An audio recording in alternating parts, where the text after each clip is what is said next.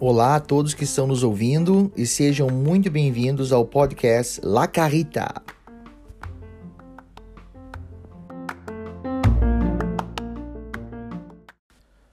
Bom dia, boa tarde, boa noite para quem está me escutando aí do outro lado desse podcast.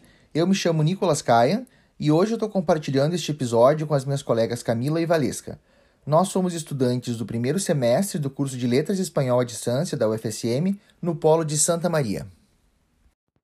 Oi, gente, eu sou a Camila Carnelucci. Eu estou muito feliz de estar aqui gravando esse podcast com os meus colegas, a Valesca e o Nicolas, e também por estar compartilhando essa experiência com todos vocês que estão aí nos ouvindo.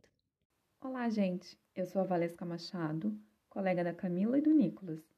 Esperamos que vocês gostem do nosso conteúdo em La Carrita.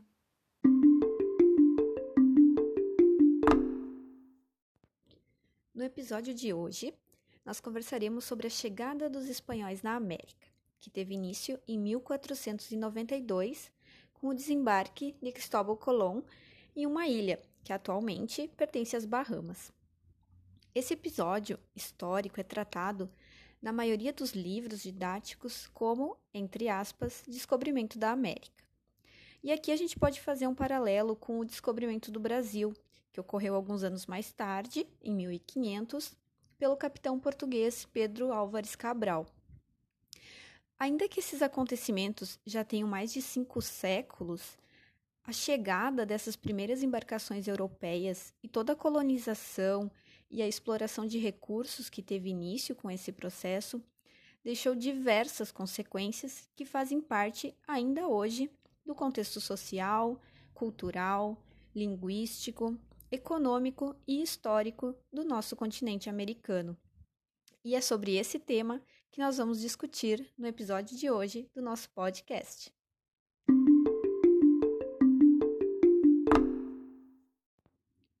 Sobre essa discussão, eu acho que um ponto importante a ser destacado é justamente como, por muito tempo, a gente teve acesso apenas a um lado da história, né?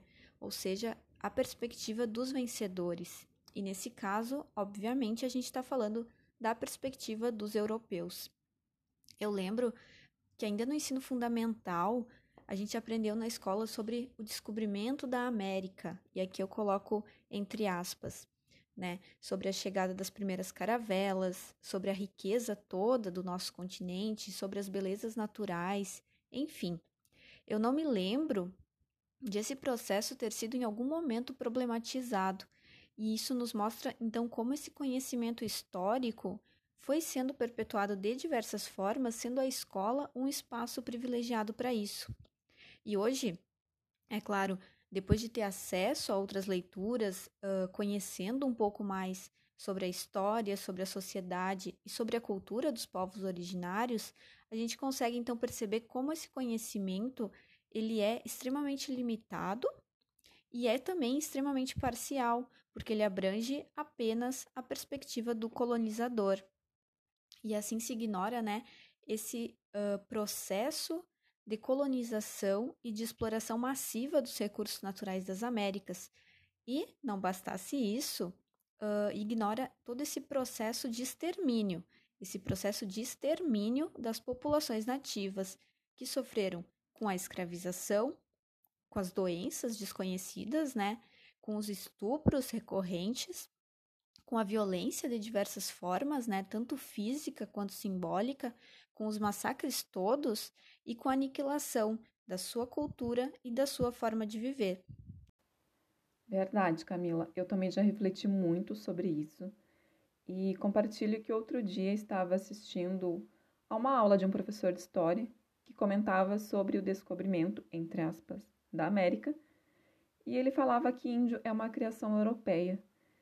Eu confesso que me senti meio tola por estar ouvindo aquilo, mas depois foi fazendo sentido e eu entendi que o professor, na verdade, estava falando sobre as atitudes que os conquistadores europeus ao chegarem na América, tiveram.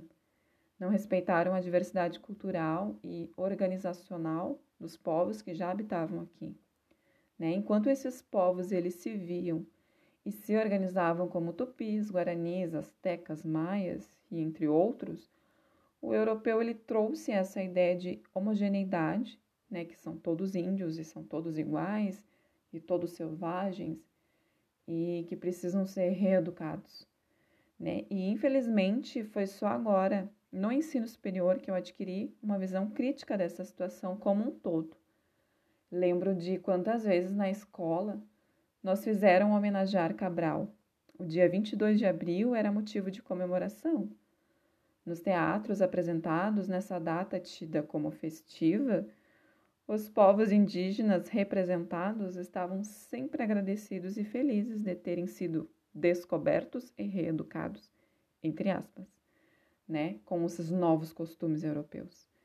É desanimador pensar numa educação por esse viés, e realmente é muito importante, como você citou, esse debate na sala de aula, desde o ensino fundamental até o ensino superior. Nós, enquanto educadores, precisamos de alguma forma abordar com os alunos o outro lado da história e fazê-los questionar sobre os assuntos com criticidade, não sendo meros receptores passivos das informações, dia eu fui. É, é, é, muito interessante pensar que o grupo de pessoas ao qual designamos como povos originários está sempre em desvantagem mesmo na narrativa pós-colonial ou decolonial. Muito daquilo que hoje se pauta através de, das estruturas de retomada de poder e da construção identitária baseado numa ideia de América Latina é reflexo também de construtos europeus. Quando os invasores europeus começaram a deixar as ex-colônias, esses territórios começaram a existir em um certo espectro de liberdade. E eu digo espectro porque, na verdade, a simples retirada das armadas, exércitos e das cortes não estabiliza um território na condição de nação de imediato. O processo independentista da antiga América Hispânica é um processo longo e complexo. Roma não foi feita em um dia e a América Latina também não foi construída em um dia.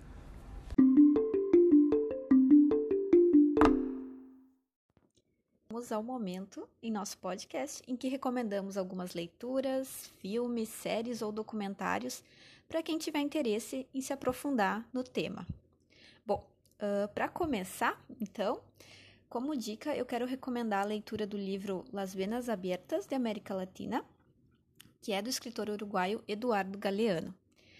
Uh, esse livro ele foi originalmente publicado em 1971 e por ter um viés político bem demarcado, ele foi censurado em diversos países latino-americanos que estavam uh, sob ditaduras militares nesse período, né, nessa segunda metade do século XX. O texto do Galeano uh, ele aborda a história do continente americano desde a chegada dos europeus a essas terras. E ele discute justamente alguns dos temas que a gente tentou uh, trazer hoje aqui no nosso episódio que são então a questão da exploração econômica, da colonização e da dominação política do continente americano. Uh, então, essa é a minha dica. Acredito que, que é um bom livro para a gente ampliar nossa visão histórica, nossa visão antropológica, econômica e geográfica sobre o nosso continente americano. Baita recomendação da colega Camila. Eu mesmo sou apaixonado pelo Galeano e eu acho que esse livro explica muita coisa da história da América Latina. Uma dica de ouro, pessoal.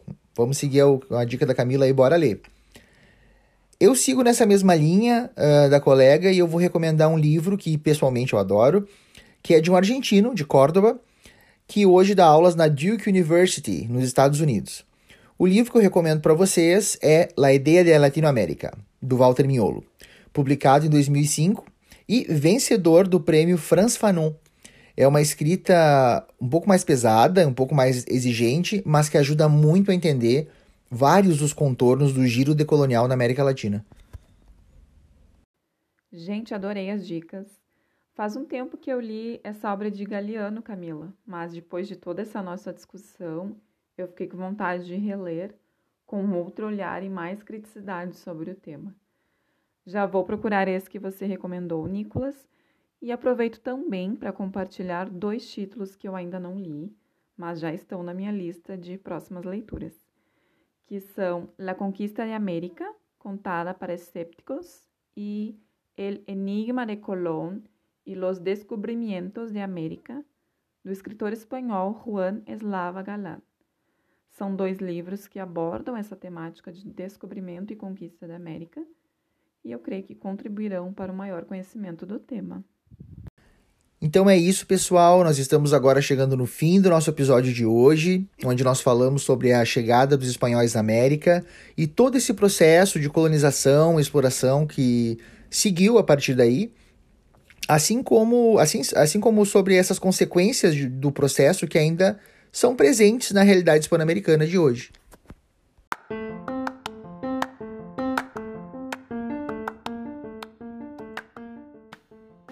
Esperamos que vocês tenham gostado e se tiverem qualquer dúvida, comentário ou sugestões sobre o tema que nós abordamos hoje, poderemos continuar nossa conversa nos outros ambientes da disciplina. Esperamos vocês lá e até o próximo episódio do podcast La Carrita.